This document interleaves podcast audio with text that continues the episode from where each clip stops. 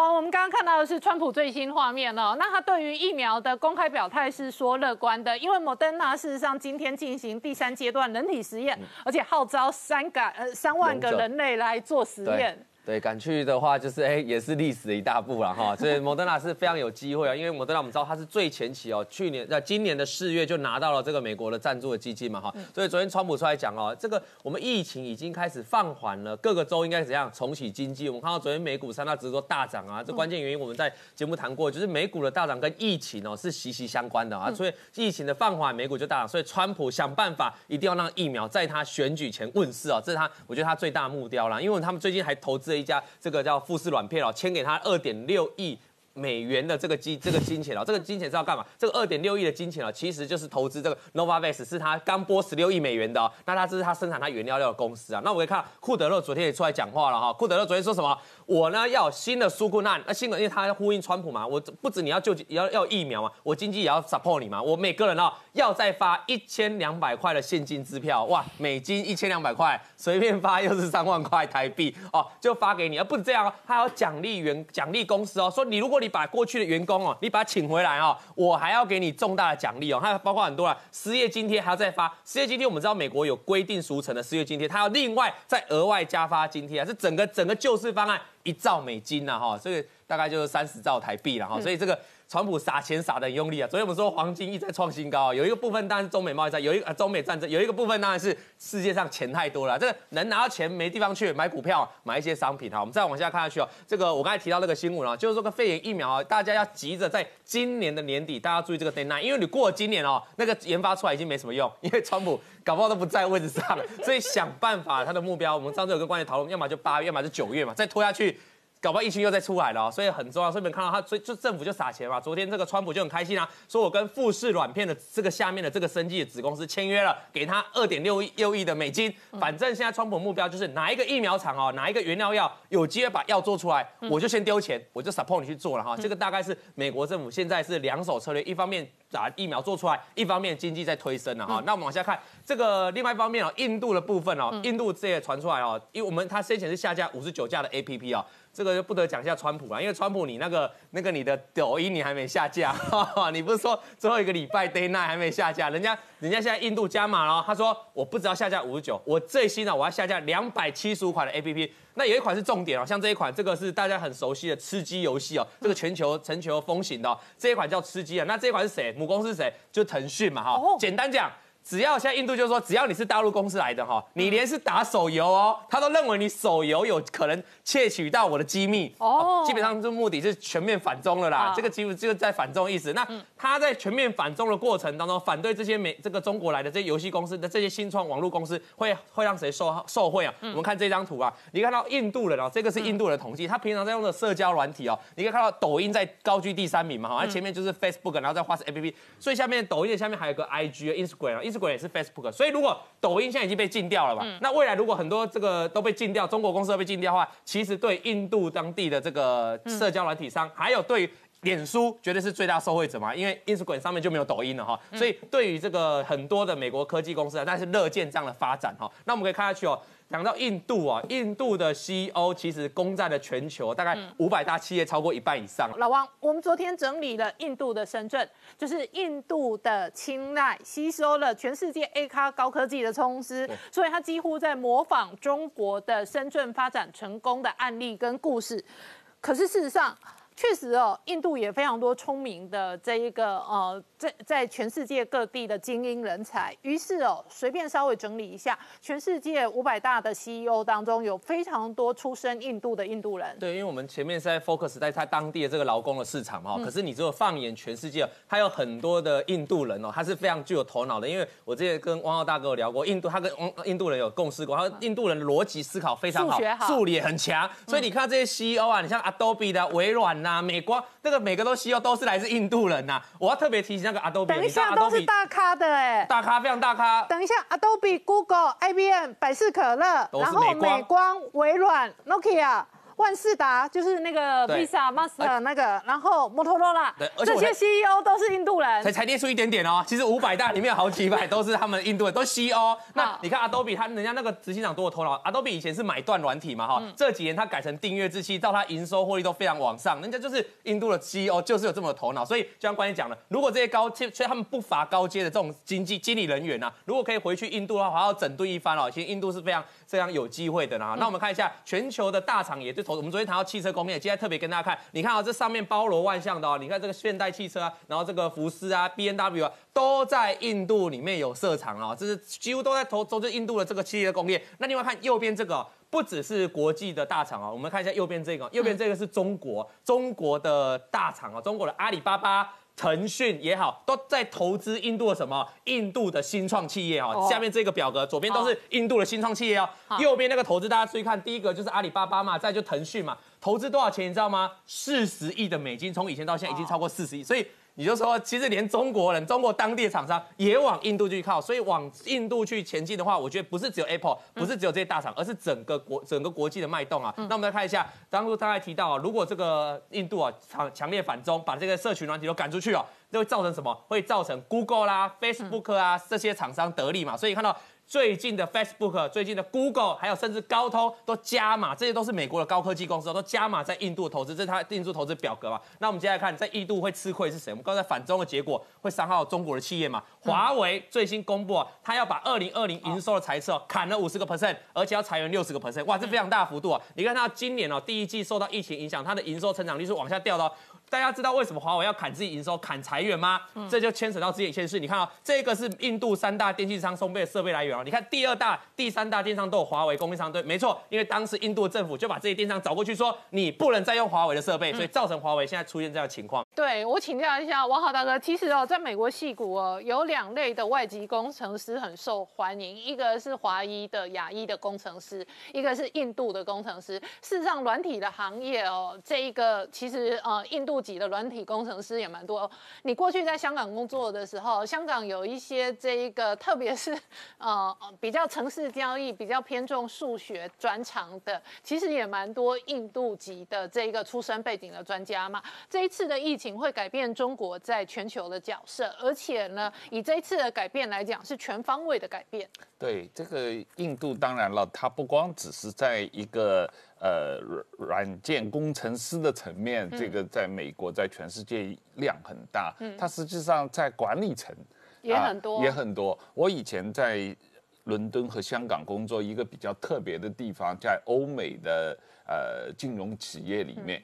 印度人做到高级管理层的非常之多哦，因为数学好。哎，不不完全是因为他们最主要的他们是讲英文的，他们的表达能力好。嗯啊，中国人做到高级管理层的几乎没有啊，因为因为中国人的英文表达能力不行哦，讲不清楚。嗯啊，那这个这个呃，你你看现在这个呃美国的这个 Fortune。Five hundred 的美国前五百家大企业里面，印度裔的啊，这个这个管理层的人数比例非常高，嗯，没有华裔的，嗯。啊，那这个呃这个，但是华裔的都回去中国创业或者千人计划发大财，是是是，这个当然是因为中国本身是一个大的市场嘛，中国是世界第二大的经济体啊，但是这个印度这呃这十十几年来。它的增长率也是每年有百分之六、百分之七的这个高速增长啊。那刚才我们讲了，因为它确实是人口结构很年轻嘛，它的人口总量跟中国几乎是现在也不相上下。大概有十三多亿、十四亿的这样一个数字，呃，这个说老实话，呃，印度实际上现在比较大的问题，在我看来，主要是它的环境保护也是做的比较差，它的污染情况非常严重啊，这个是这是它的问题。但是不管怎么样了，这个如果是美国啊采取强烈的措施，把这个产业链从中国移出来，啊，进入印度。进入越南这一方面，这个趋势是不可阻挡的。现在看起来趋势更明显了。是美中贸易战的时候，越南因为有这个呃美跟美国之间的呃关税的优惠，所以越南是很多人的优先选择。不只是台商，有一些中汽、陆汽，它事实上哦移到越南的这个基地跟工厂的话，它也期待它关税的这个呃相关的压力可以舒缓。因为工厂从越南出去跟从中国出去得到的这一个美国的这个关税是不一样，可是这一次的状况更特别，这一次是美国、日本、德国都希望尽可能的全面撤出中国或者大部位的撤出中国，这个时候印度就出来抢这一个制造业跟招商了。那我们会看到一个完整的围堵中国的结构。过去我们讲过，当年美中的合作是联中制二。现在看起来是联印制中，而且这一个地理位置、跟战略位置、跟经济位置的结构越来越鲜明。当然了，美国最近它呃所谓叫印太战略，是印度太平洋、印度的战略嘛啊，它不光只是亚太战略。嗯，那。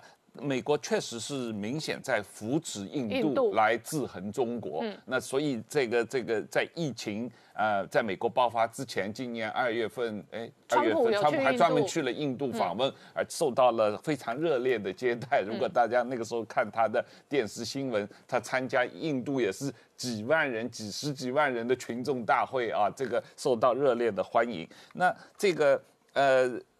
印度当然也非常清楚地认识到这一点，它经济要保持这样高速的发展，它需要大量的吸收外国投资。嗯，那么无论是美国的，无论是这个日本的，甚至是中国的，它也都欢迎。另一方面，当然它要开发这个呃美国和欧洲的市场啊，因为。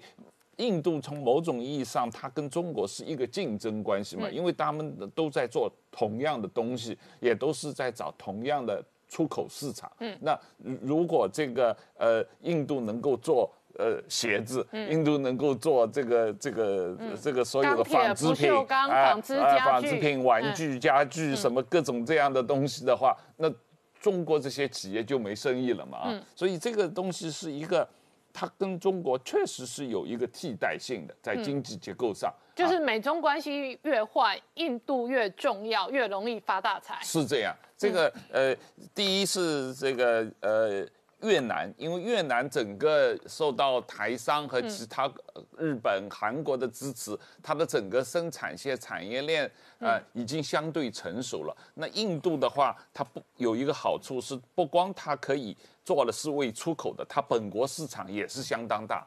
好，那老王刚刚整理了，川普民调相对落后，现在拼选战，一方面打中国是他其中一个战略核心，另外一方面刚刚给观众朋友看的是直接砍药价，那发纾困的现金，可是也因为哦这个反中共的手法跟战场越开越大，所以国际金价现在一千九百多块，要挑战两千美元整数关卡。对，大家看到这图哦，这是年线图啊，今年的这个黄金哦，这是黄金期货价格哦，纽约黄金期货价格已经创下历史新高了了哈，历史新高，那接下来就会往这个两千美元去靠近嘛哈，黄金会大涨哦，主要两个原因，第一个原因当然是中美中美的摩擦啊，越来越这个火花四溅嘛，第二个当然就是。反映今年年总会在印钱哦，整个世界、整个全球上的钱太多了，钱不止推升了股市，也推升了这种所谓的美元计价商品啊，所以黄金啊，你看黄金大涨，其实蛮惊奇的哦。那这个股市这个礼这礼拜五呢，惊奇的不是只有黄金啊，还有一个惊奇的就是在费城半导体指数上面呢，两大我们看到 Intel 自己的财报，它公布它的财报之后啊，在片在尾尾部加上一段，他说这个我们呢七纳米啊延后量产了，而且。不排除啊，找人代工量产啊。这句话告诉什么意思？就是说他在这个先进制程的这个追赶上面已经落后了，而且赶不上了。除了这样子以外，他还说我要去拜托人家代工。那你觉得会有谁代工？现在台积电已经被美国政府抓去啊，连揽去这个美国嘛，那扶植他嘛，对不对？那当然是。一定会去找，尽量在市场上第一个时间想去找这个台积电代工。那它的对手是谁？它的晶片的对手是这个 M D 超伟哦。嗯，你可以看到超伟印上，Intel 礼拜五是大跌十六个 percent，超伟是大涨十六个 percent，等于是它跌了全部给超伟哦。两个人的股价在过去十年来哦，第一次再度出现这个黄金交叉了。那台积电当然是最最大的受惠者，所以台积电涨了九点五趴。你可以看到今天的台股啊，我们要恭喜一下我们见所有观众见证历史啦，因为一二六八六哦，比一二六八多了四点。四点就是历史了啦。啊。对。那刚刚我们上礼拜五有做今年见证好多历史，哦超多历史今年同时见证老美垄断了三次还四次，对。然后今年见证台普台股突破三十年多年来历史新高，历史新高，金价也是历史新高啊，高。所以今年一台积电今天也历史新高，对，台积电也是不可思议，台积电十一兆了哦，应该有见很快就挤进前十大，全球前十大。那当然是一档台积电救台股了哈，因为事实上我们知道美股礼拜五是大跌，中陆股的话礼拜也是跌的，就是两边在打仗哦。台股是因为有台积电啊，这个大涨九个趴，九点五趴的 ADR，那反映在台股的现货，大家可以看哦，现货今天市场当然台积电直接光上涨停板了啊，那台台股也是大涨了，所以。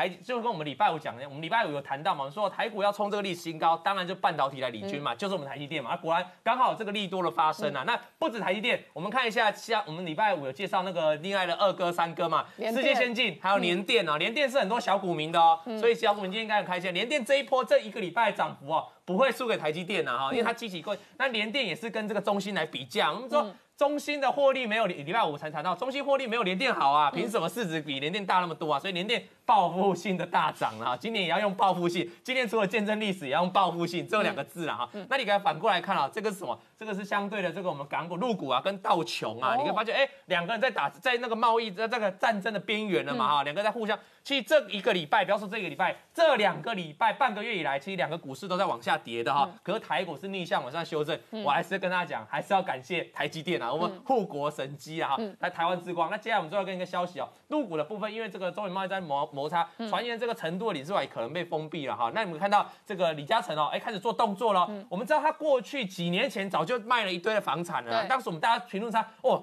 真的首富的眼光很好，卖的很好。现在他要出手了哦，成都这个是那个他的几家集团哦，这个叫长实集团哦，长实集团下面的这个房产哦，他把成都的房地产这个名字叫做南城都会这个社区哦，他把它卖掉。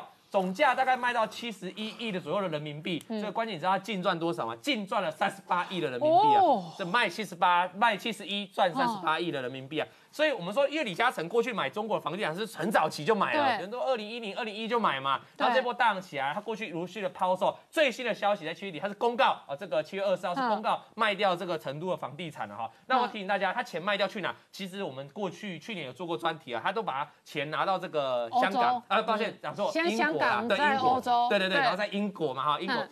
英国投资的部分呢？英国投资目前投资哦，大概哦是四千亿港元的资产哦，算是非常的多哈、所以那他比如说在英国这个天然气的部分啊，他这嗯。个人的他这个整个集团下面家族下面就占了将近三成的持股啦，所以你可以看到它这个动态很明显的哈，就是而且你看哦，美国撤了成都领事馆，被迫要关门。对，然后李嘉诚就卖房地产，有没有这么准嗅觉很啊？敏感呐、对。有没有这么准你要想，他不啊？可能马上像这种房地产不可能马上找到买家嘛，啊他一定是这个一定会有很多情报、前这个消息嘛，一定先掌握，然后找到买家再抛售嘛。哈那前一波李嘉诚一直丢房地产，包含上海的房地产是川普打贸易战前。对，没错，所以有没有这么准啊？每次有大事，他就有大额的地产项目丢出来。是啊，所以他算是动向很快的一个大户，所以我们嗯今天看到这个新闻，我们可以当做一个关键的指标，卖中国，然后跑到别的地方去啊。好，那各位观众朋友，李嘉诚要开溜了，那散户跟韭菜稍微放大眼睛一下。美中对战哦，台积电发大财，台湾发大财，那同时呢，中国跌倒，还有一个人发财，就是印度吃到饱。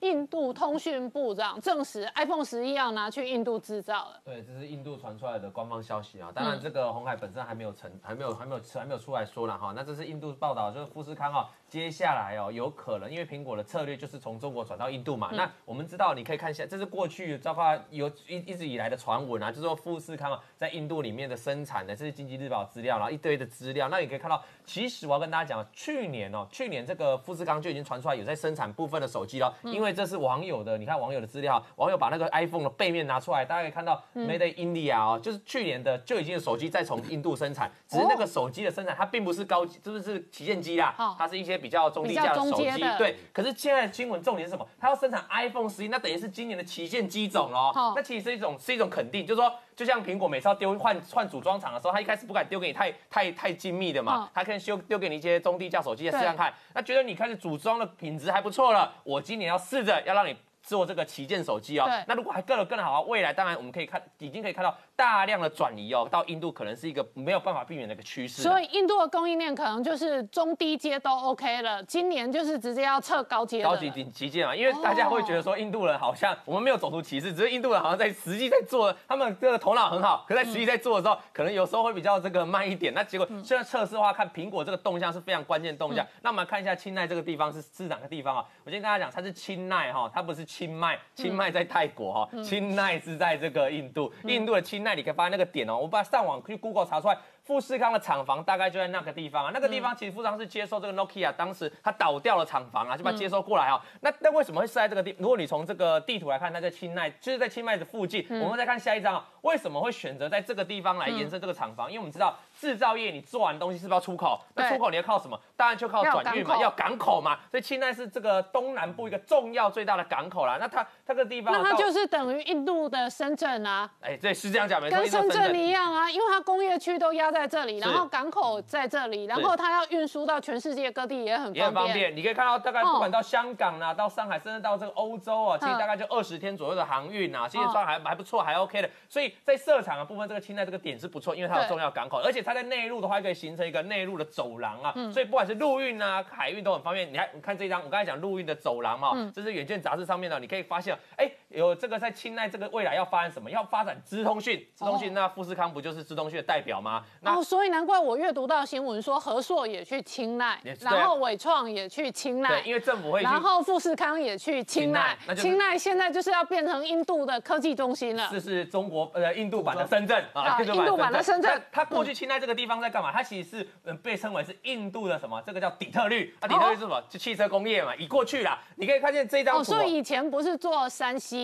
是做汽车，对，做汽车的。因为印度汽车工业其实很发展啊，那个地方，尤其在清奈这个地方被这为是被称为底特律。为什么？你看到这。是它整个在这个印度里面研究汽车的板块，就组装汽车板块。右边右下角这个青睐部分都做什么？做一些这个国外的车啊，你说现代也有啊，然后你说像 B N W 也有啊，它等于是生产一些国外国外的厂商，这汽车厂都到那边去设厂。可是印度在转型嘛，因为它要吸收中国来的这些人员嘛，这些外资，所以它就是做做这个制造业。那你看一下。台湾过去啊，其实有很多厂商都跑到印度哦，集中最集中最多，当然是比较先发展的都市，像孟买啦、德里啦，这个台商去很多了哈。你可以发现，可是如果像这个其他的，现在新兴开发，像埃莫阿阿莫达巴德啊，还有包括这个是翻译啊，包括我们的青奈，现在富士康、丰泰都在那边了，所以。整体台商，你说到这个印度多不多？其实蛮多的哈。那未来我也许是一个大家可以值得注意的投资亮点。好，岳总，今天台积电三个字是台湾的 Google 社区第一名，然后小散户嗨了，嗨到嗨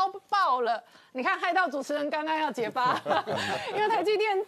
竟然会涨停，而且因为开盘哦就四百多块，所以台积电果然看到四字头了，台股创下历史新高纪录，然后台积电的市值突破十一兆，今天连连电都被拉到涨停板。呃，确实哦，今天这是台湾证券史、金融史上新的一页哈，台股。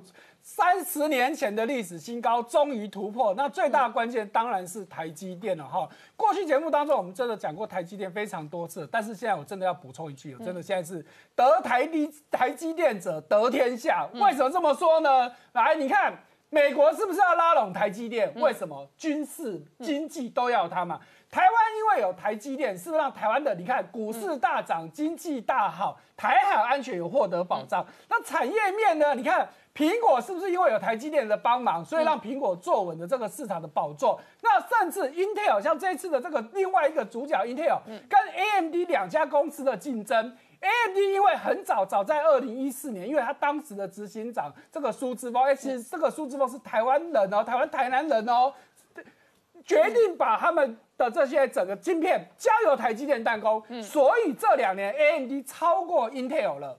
哇，那不就是因为我刚刚说的嘛？得台积电者得天下，而且是在各个领域。好，所以我们看到台积电今天的股价一举拉到涨停哦。哈，所以我们这很多今天我们整天社群网站的一些朋友，大家都会问：嗯，上一次台积电涨停是什么时候啊？不知道，大家真的都没有印象啦。后来有查到了，二零零九年，因为这个金融海啸之后，股市大反弹，曾经当时是所有的股票全部都涨停，但是当时是百分之七，不像这是百分之十，那就十多年前了。对，所以我不记得也。而且那时候因为是市场大家都在救市，所以大家全部都涨，所以不凸显没有凸显台积电涨停的特别啊。嗯，好，所以今天台积电一拉涨停，哇，真的很多人呢都在截图，把台积电拉涨停的那一刻的截下来说，哇，真的是历史一刻，要要做纪念，因为。为什么有这么？而且台积电变成四百多块的高价股，哎，对，四百二十四点五哦。上个礼拜五在这里，我就说台积电要挑战四百块，对。然后没想到 Intel 就推他一把，今天早上直接推涨停。哎，确实哦，因为在上礼拜五 AMD 哦，这是哎哎这个 ADR 台积电在美国的 ADR，其实那一天晚上就已经曾经盘中拉到大涨十四趴多。哦，星期五晚上，我很多朋友开始大家也在传来传去说，哎，我的手机有没有坏掉？怎么台积电 ADR 可以涨十四趴多？太夸张，因为美国是没有涨跌停限制的。那最后收盘，其实台积电 ADR 也已经涨了九趴多，就跟今天台积电的涨停几乎是一一样的。好，所以呢，大家就知道。今天台股绝对会大涨。嗯，好，那关键的问题在哪里呢？好，哎，我们再看一下台积电，因为拉涨停，今天连连电都跟着拉涨停。对，然后给观众朋友看一下台股哦，今天收盘哦，收在一万两千五百八十八点，但是盘中新高一二六八六，对，就创了历史新高了，比历史高点再拉往上拉升了四点。嗯，好，所以呢，大家可以看到，因为台积电占的权重非常的大，台积电涨一块钱，台股大概会涨八点，所以你看到台积电今天涨了那么多，所以换算起来，光今天台积电大家拉台股就拉了快三百点。哦，所以你就知道这个台积电大盘今天涨两百八十四点，全都在涨台积电，真的不得不这么说哈，因为我们刚刚说连电也涨，跌个二点五趴呢。对，因为红海还这种也是高权值股，就它今天还大跌，他说它还在拖累市场嘛。所以呢，我们看到为什么这一波它能够涨这样子，那当然很关键的就是另外一个主角叫做 Intel。哎，如果熟悉这个半导体市场或是电脑市场，都知道 Intel 已经。称霸市场三十年到五十年之久，嗯，可是呢，就在上礼拜传出来，他们在七纳米制程的部分，嗯，宣布真的是不行了，只好再把整个流这个要上线的时间点再往后延。好，哇，那市场就一片哗然。你这里它已经不是第一次延了，已经是有从原本的二零一九年又延到这一次，跟你说快的话二零一一年，甚至慢的话一二。要二零二一到二呃二零二二到二零二三年才有办法上线哇！甚至更重要的是，Intel 的执行长哦，这个叫巴博索朗的，突然就自己说，我们也许会放弃自己做，转由外包的方式。哎，这一讲，Intel 外包，他要给谁外包？当然就是台积电哦，而且。所以上个礼拜台积电 ADR 大涨，第一个原因是 Intel 说它七纳米做的不顺，这是第一件事。是，那他做的不顺，他就不要想跟台积电竞争了。第二件事是 Intel 说，那我干脆请台积电代工好了。对，他是没有明说要就直接加持台积电。对他没有明说要找台积电，可是他想也知道嘛，你不会找更落后的，你一定要搞找先进的嘛。因为之前台积电呃 Intel 其实有有在跟三星谈，可是大家也知道。三星也是卡关呐，它的良率一直提升不了，嗯，所以当然我要找，我当然要找台积电嘛。问题是，Intel 它一年的产值大概有三四百亿美金，嗯，那当然它不可能全部都灌到台积电来了，我们就不要说什么打对折好不好？灌一半到台积电好不好？那台积电不但不但是满出来，是吃到撑了，所以今天为什么联电会跟着涨？台积电真的没有办法把 Intel 全部吃下来，所以台积电吃不下的订单可以分给联电吃，或者是世界先进哦，所以那就是台积电吃热眼牛排，那联电喝一点牛肉汤或者喝牛肉水。对，因为没有办法，因为因为 Intel 毕竟它还是数一数二的大厂，它的量很大，以台积电现在的产能不可能，而且台积电本来就已经是满载啊。好，所以你看到这三十年来哈，台积电苦苦追赶追赶。其实呢，它台积电其实不是只有现在才赢过 Intel，它早在二零一七年的时候，它的制程其实就已经赢过 Intel。二零一七年的时候，Intel 还在十四纳米，可是台积电已经进到十纳米。但是二零一六年的时候，台积电还在十六纳米，但是 Intel 也是十四纳米，也就是说，Intel 光一个十四纳米卡了好几年。嗯，哎，可是台积电一两年就一个新的制程。好，所以呢，彭博就分析说，为什么台积电会赢，Intel 会输？嗯，第一个。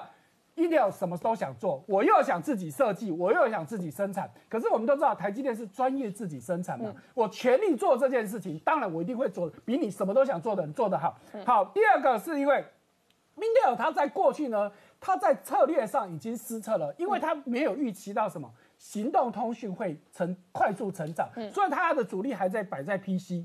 好，结果当人家看到说哇，原来现在大家都用手机、用平板电脑，不传统的笔电已经变少的时候呢，诶，它还要再急起直追，它就慢了很多了哈。所以这是第二个。那第三个呢，就是告诉台积电的这些工程师在制作执行方面，其实是比 Intel 优秀的哦。这点大家可能想不到。那事实上确实就是因为。我们的工程师所受的训练都很一致，所以我们能够在半导体产业里面这么突出哦。好，所以呢，这时候我们再看到全世界这些主要晶圆厂的比较哈，这其实我们之前也讲过，台积电现在是遥遥领先哦。啊，Intel 现在光一个十纳米就卡关卡了半天，我们就不多说了。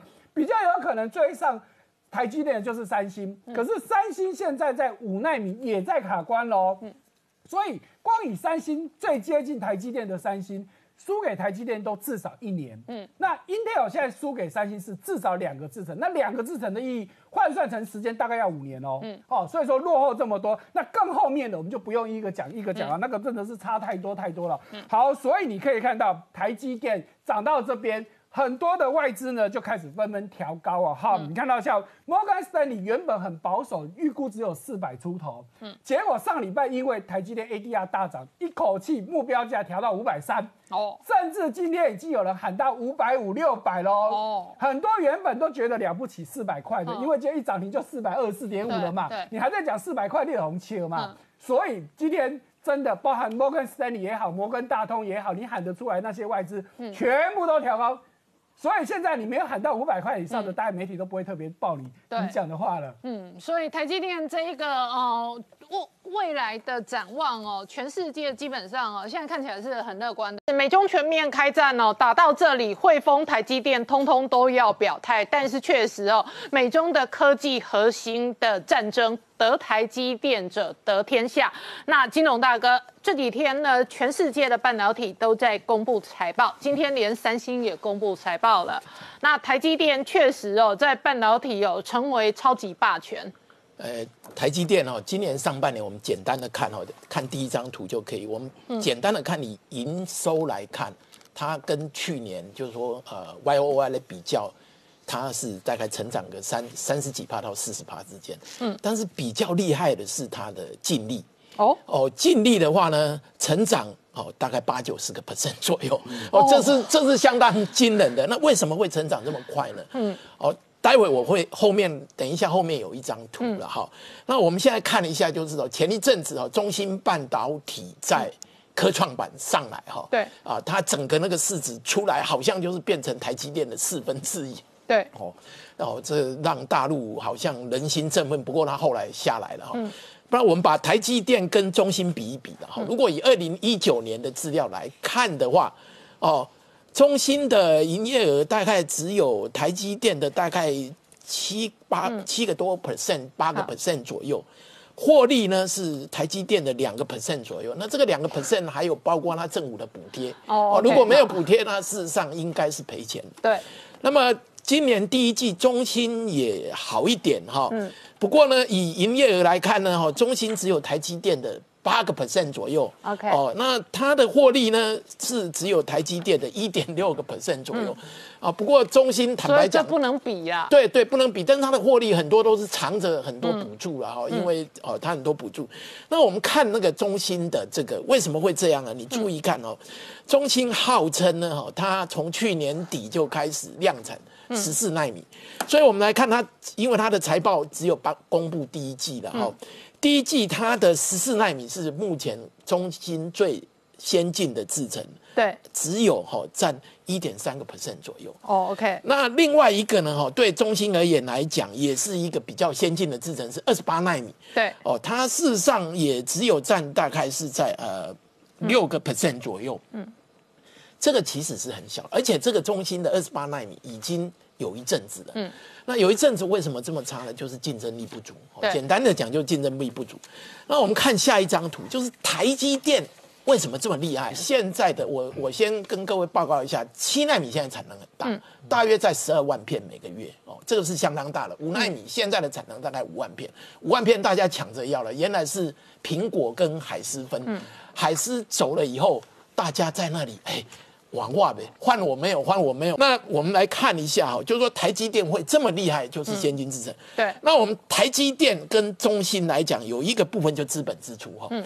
资本支出台积电今年大概在一百六十亿美金哈。嗯。那中芯真的下大本哦，四十三亿美金，因为它要冲它十四纳米的那个制程哈。那么我们来看一下，全世界最大的半导体公司是 Intel，市值最大的是台积电哦，营收最大的是 Intel。那么，Intel 其实去今年上半年表现很好啊，嗯，它的营收跟获利哦，您可以看得到哦，都是啊成长的话哦，就是一个成长，营收成长二十一点二趴，获利也成长了个呃三十一点七趴，嗯，这个这个相当惊人的了哈。那表现这么好呢，哈，那我们来看一下台积电跟 Intel 来比一比，对，台积电的营业额显然是比好。比 Intel 小哈，这这是当然。为什么？因为台积电是晶圆代工，嗯，那 Intel 是做整整颗 IC 哈。你从晶圆到 IC 这个中间可能有四五十趴以上啊，因为我们 IC 设计公司的毛利很高哈。那你的晶圆以后，也就是说你卖到 IC 会会差很多。那么你看营业额已经差不了很多，那获利呢也差不了很多。应该说，台积电的营业额跟它哦是有差的，大概有差对，但是不是差那么多。但是净利两个是差不多的，净利已经差了不是很多了。所以台积电的毛利率高哦，非常高。台积电的毛利率在五十二个 percent 左右，是非常可怕的。嗯，那么我们来看哦，因为我看了很多人哈，可能对这个不太了解哈，就是说，事实上哈，呃，Intel 哈，呃，就是说那个 Intel，事实上它在这才这个。第二季财报发表以后，它事实上是表现的很好，结果大跌。为什么？他说他的七纳米要 delay。对。但是事实上，以 Intel 来我们来看来表现，事实上 Intel 的十四纳米，它的十四纳米是二零一四年就开始，但它是十四纳米相当于台积电的十纳米哈。我做一个图哈，您可以看得到哈，它的十四纳米相当于台积电的十纳米。嗯。那么它现在的十纳米呢，其实是比台积电的七纳米还那个。那个那个整个那个电竞那个呃整个那个带还小一些，嗯，所以它事实上可以相当讲，我们讲的话大概等于七纳米的加强版，或者是好七纳米的微缩版六纳米，哦，所以它的 delay 是这样。原先我们看它的原来原来这个 Intel 是计划是二零二一年就要量产七纳米，嗯，结果这一次宣布就是。二零二二年，对，可能说不定还会到拖到二零二三年，结果他的首席工程师就就走了，再见了，对，哦，就就这样再见了哈。所以这个部分我们看起来，那据我们的了解，其实 Intel 已经跟台呃跟台积电谈了，嗯，他明年会下一个单，好下六纳米的单，哦，已经量我们不知道哈，六纳米的单，那要下的是做绘图处理器，嗯。后年他会他的 CPU 和绘图处理器全部都会在台积电下单，嗯，哦，所以台积电现在就积极增加产能。基本上我们来看一下哈，嗯，这个这个台湾的 IC 设计呢是在全球是占第二名的哈，对。啊，不过有的人讲说大陆是超过台湾，不过这看统计不一样，对，好，我找的是啊美国的那个我们以前的同行的那个啊，就是说市场调查公司来看哈，那。去年二零一九年哈，全球的 IC 设计公司里面哈，啊，就是说前八名有六个是美国队，有一个是联发科，前十名里面联发科哈，还有这个呃联勇哈，还有瑞瑞意是十一名哈，台湾台湾都是占的占的算是很前面了哈。对，那台湾的在。全球的 IC 设计里面是有一席之位。对，哦，OK，我我我再讲一下哈，就是最近哈，最近这个电动车这么流行哈，那么电动车呢哈，我们晓得电动车基本上是靠电池，对，电池来，但是电池的电是直流电，嗯，电动车现在的马达基本上都是交流电，嗯，所以你直流电要透过一个我们叫逆变器，哦，逆变器英文的我们称为 inverter。透过逆变器把交流电换成直流电。那这个部分的半导体哈，基本上我们用很多的用类比半导体哈啊，这个部分会用到我们讲的叫做哦，英文来讲就 MOSFET 哈。那用 MOSFET 的这种半导体，那原来以前 MOS，我们现在来看半导体呢，现在主流的半导体我们都是用细，嗯，就是 silicon 用细去做的，像台积电呢，他们就是细晶圆。那么这个部分呢，哈，有的人把它称为叫第一代的半导体。对。那细晶圆的部分就是它可能有一些它耐不了大电压，耐很多大电流要也没有办法过去。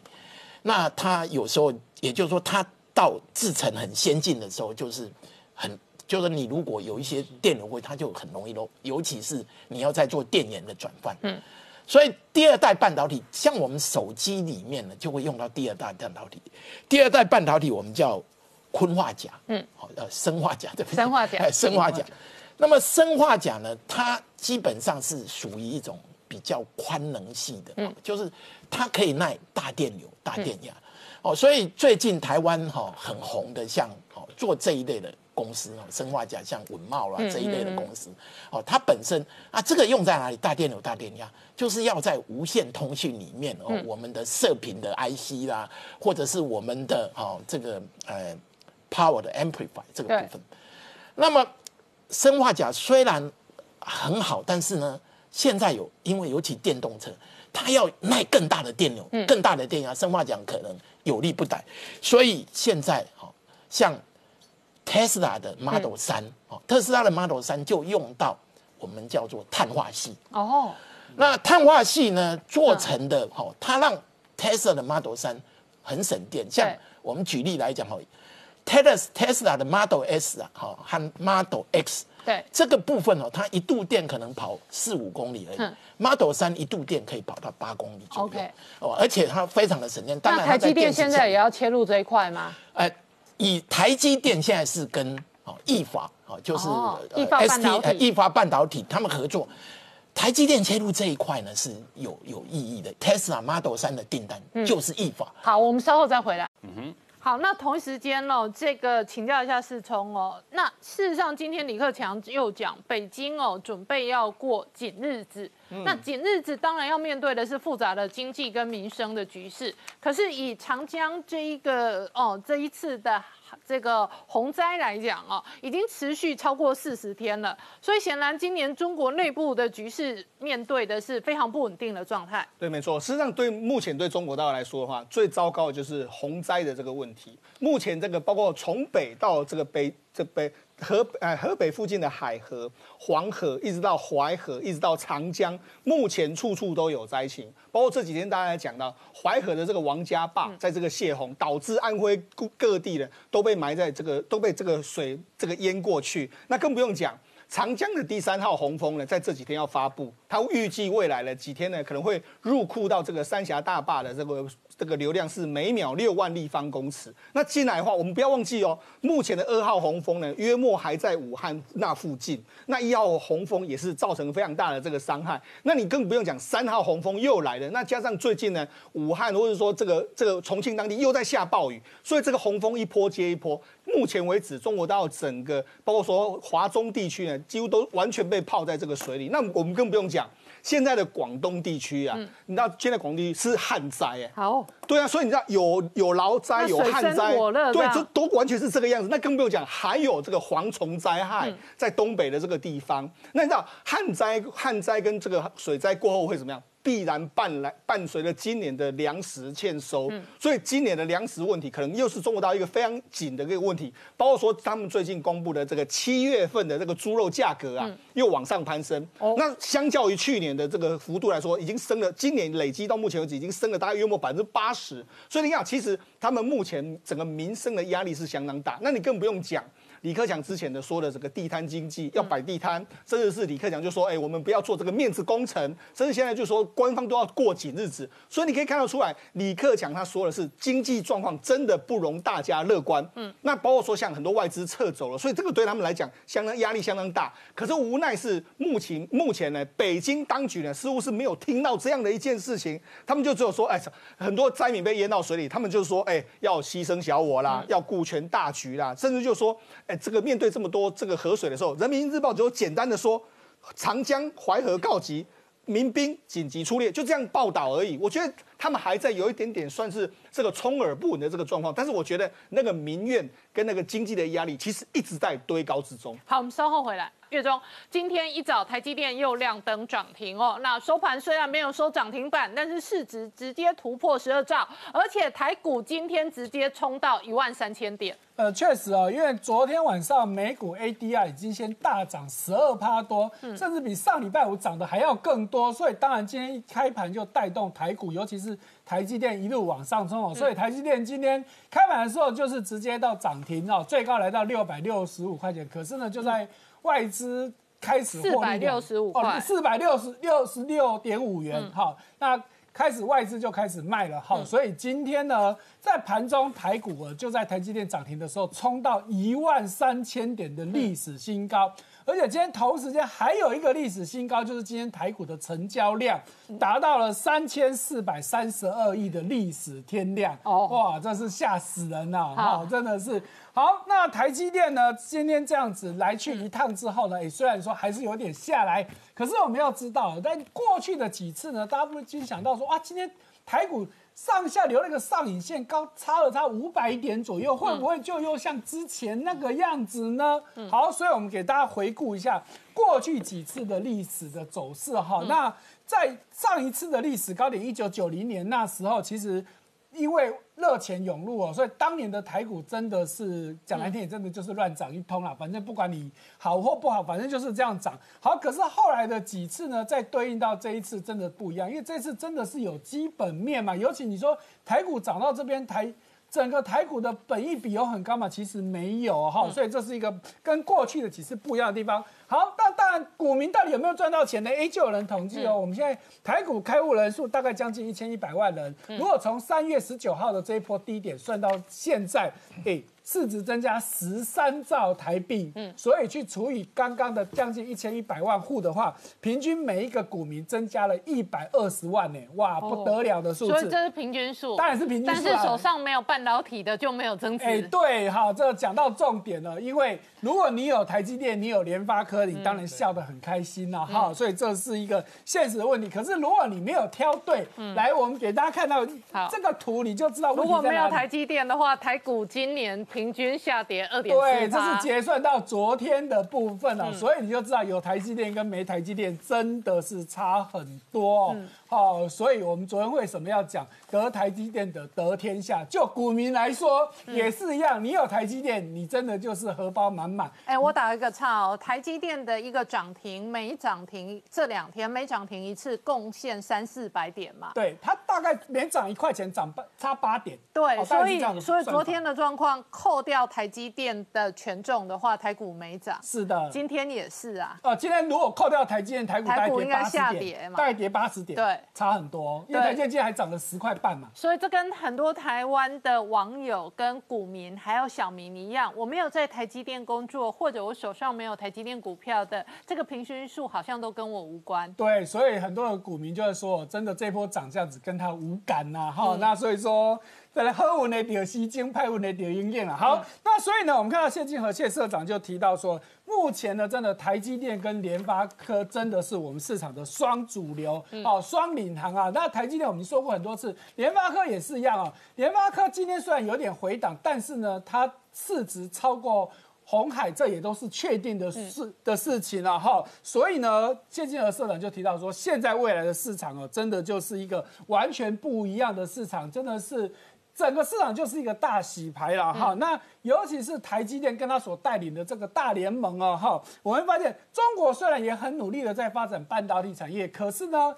你中国越去做这个，更凸显台湾的这个台积电的大联盟的重要性哦。因为全世界反而越往我们这边靠嘛，这是一个很明显的问题。所以呢，最近就有媒体就讨论一件事情哦，到底是亲中好还是亲美好？嗯，好，所以呢，我就去做了这样子一个小小的统计哦，就是看台湾从一九九六年以来，历历经了四任的总统，嗯，我们在过去的不同的政策之下呢，我们对于我们的经济跟其他的我们常比的经。